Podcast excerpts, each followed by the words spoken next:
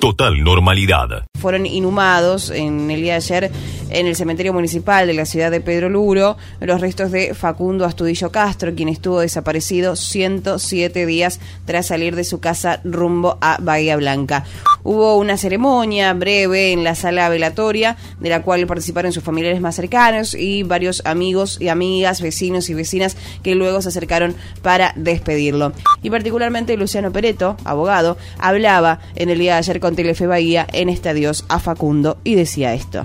Bueno, creo que de alguna manera es por un lado muy angustiante el momento, pero por otro lado también las palabras que Cristina me decía recién, ¿no? Bueno, estoy tranquila que ya lo pudimos traer y eso para ella eh, es sin lugar a dudas algo inexplicable de poder tenerlo cerca no estamos en, situaciones de, decir que hay cambios rotundos en la investigación. Sí va a haber muchos elementos, creo yo, y tenemos mucha esperanza de que así lo sea. Todavía hay mucho por investigar, hay mucho para descubrir y hasta el momento todo lo que nosotros vamos descubriendo y todo lo que vamos viendo tiene que ver con la responsabilidad de la, de la policía de la provincia de Buenos Aires en la desaparición forzada.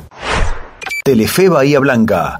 Por ahora la idea de las autoridades es seguir manteniendo la situación actual o en el caso de tener que retroceder, volver a una fase 3 ampliada que implicaría que las actividades comerciales no tengan que cerrar sus puertas. De todas maneras, todo se va a definir el lunes cuando se conozca la decisión que tome la provincia de Buenos Aires, que es la que comunica si las ciudades vuelven atrás o no. Audio Canal 7 Bahía. El número de fallecidos ascendió en total en todo el país a 9.468. En tanto, en Bahía se registraron 41 nuevos casos y en los últimos en los últimos siete días hubo 280 contagios en la ciudad. En los últimos siete días hubo 280 contagios en la ciudad y por eso se mantiene la preocupación por la respuesta del sistema sanitario. Total normalidad. Bueno, está Adrián Juglar, Adrián Jorge Rubio aquí en Radio 10. Secretario Municipal de Gobierno, Adrián Juglar. Tenemos preocupación porque vamos notando que los casos aumentan.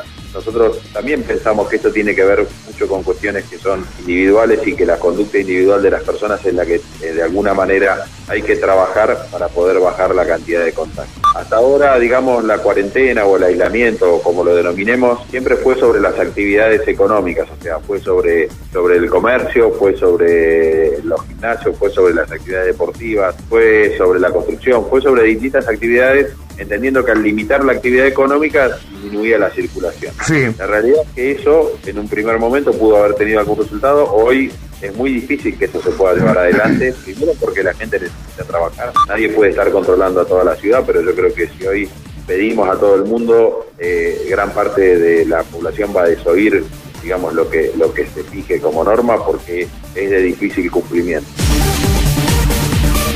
Presentaron en el Congreso de la Nación el proyecto de ley que busca declarar como zona fría a varios municipios de la provincia de Buenos Aires, entre ellos a Bahía Blanca un proyecto que argumenta que las contingencias climatológicas que estas localidades padecen en época invernal.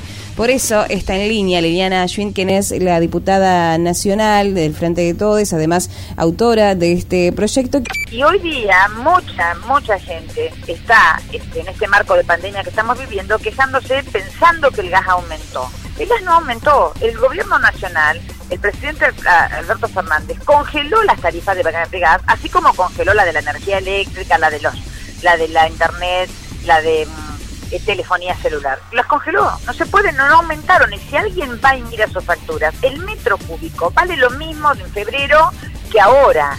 El problema que hemos tenido es que muchos usuarios, al estar en pandemia, al estar encerrados, las cuatro horas que sus hijos o sus nietos estaban en la escuela, están en sus casas. Mm. El que trabajaba en el, hace home office, trabaja en su casa, consumió más gas y fueron cambiados de categoría. Y yo les quiero recordar que cada categoría de que Camusi nos pone, la R1, la R2, la R3, la R31, la R32, la R, hasta la R34, el metro cúbico es más caro. Y no solo que el metro cúbico es más caro, el cargo fijo en cada categoría es más caro. Total normalidad. Claramente el avance es notable y bueno, se nacionalizó desde hace tres o cuatro semanas y viene creciendo muy fuerte. Ginés González García, ministro de Salud Nacional.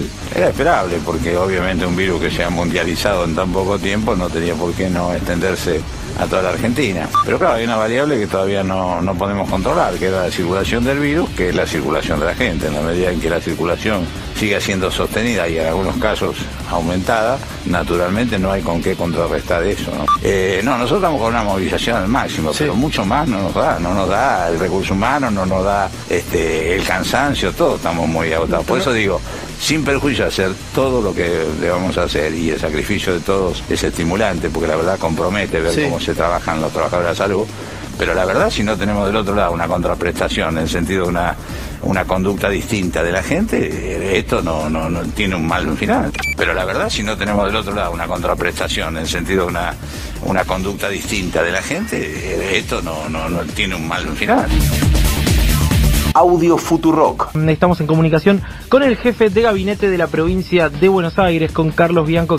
Hay una suerte de ley de hierro de esta, de esta enfermedad viral del coronavirus, que es a mayor circulación, mayor contagio y estadísticamente y matemáticamente mayor cantidad de muertes. Es así, no, no, tiene, no hay mucha vuelta. ¿eh? Independientemente de lo que haga la ciudad, no me quiero meter a opinar lo que hace la ciudad porque en última instancia fue algo que fue consensuado y trabajado la semana pasada junto con el gobierno eh, nacional. Si nosotros limitamos o no permitimos una mayor circulación, eso va a tener de todos modos un impacto positivo, por lo menos en reducir la, el incremento de la cantidad de contagios en la, en la provincia de Buenos Aires. Nosotros estamos siendo absolutamente responsables, eh, muchos sectores productivos inclusive, que nos están solicitando abrir sus actividades, pero nosotros le contestamos desde, desde la cuestión sanitaria, trabajadores gastronómicos. Eh, la verdad, no estamos en condiciones de abrir los bares. La verdad que no, está la situación sanitaria como para, para permitir eso. ¿Crees que va a ser momento pronto de pensar en apretar ese botón rojo y volver a, eh, a mayores restricciones con esta curva ascendente de casos? Pero el botón rojo siempre está.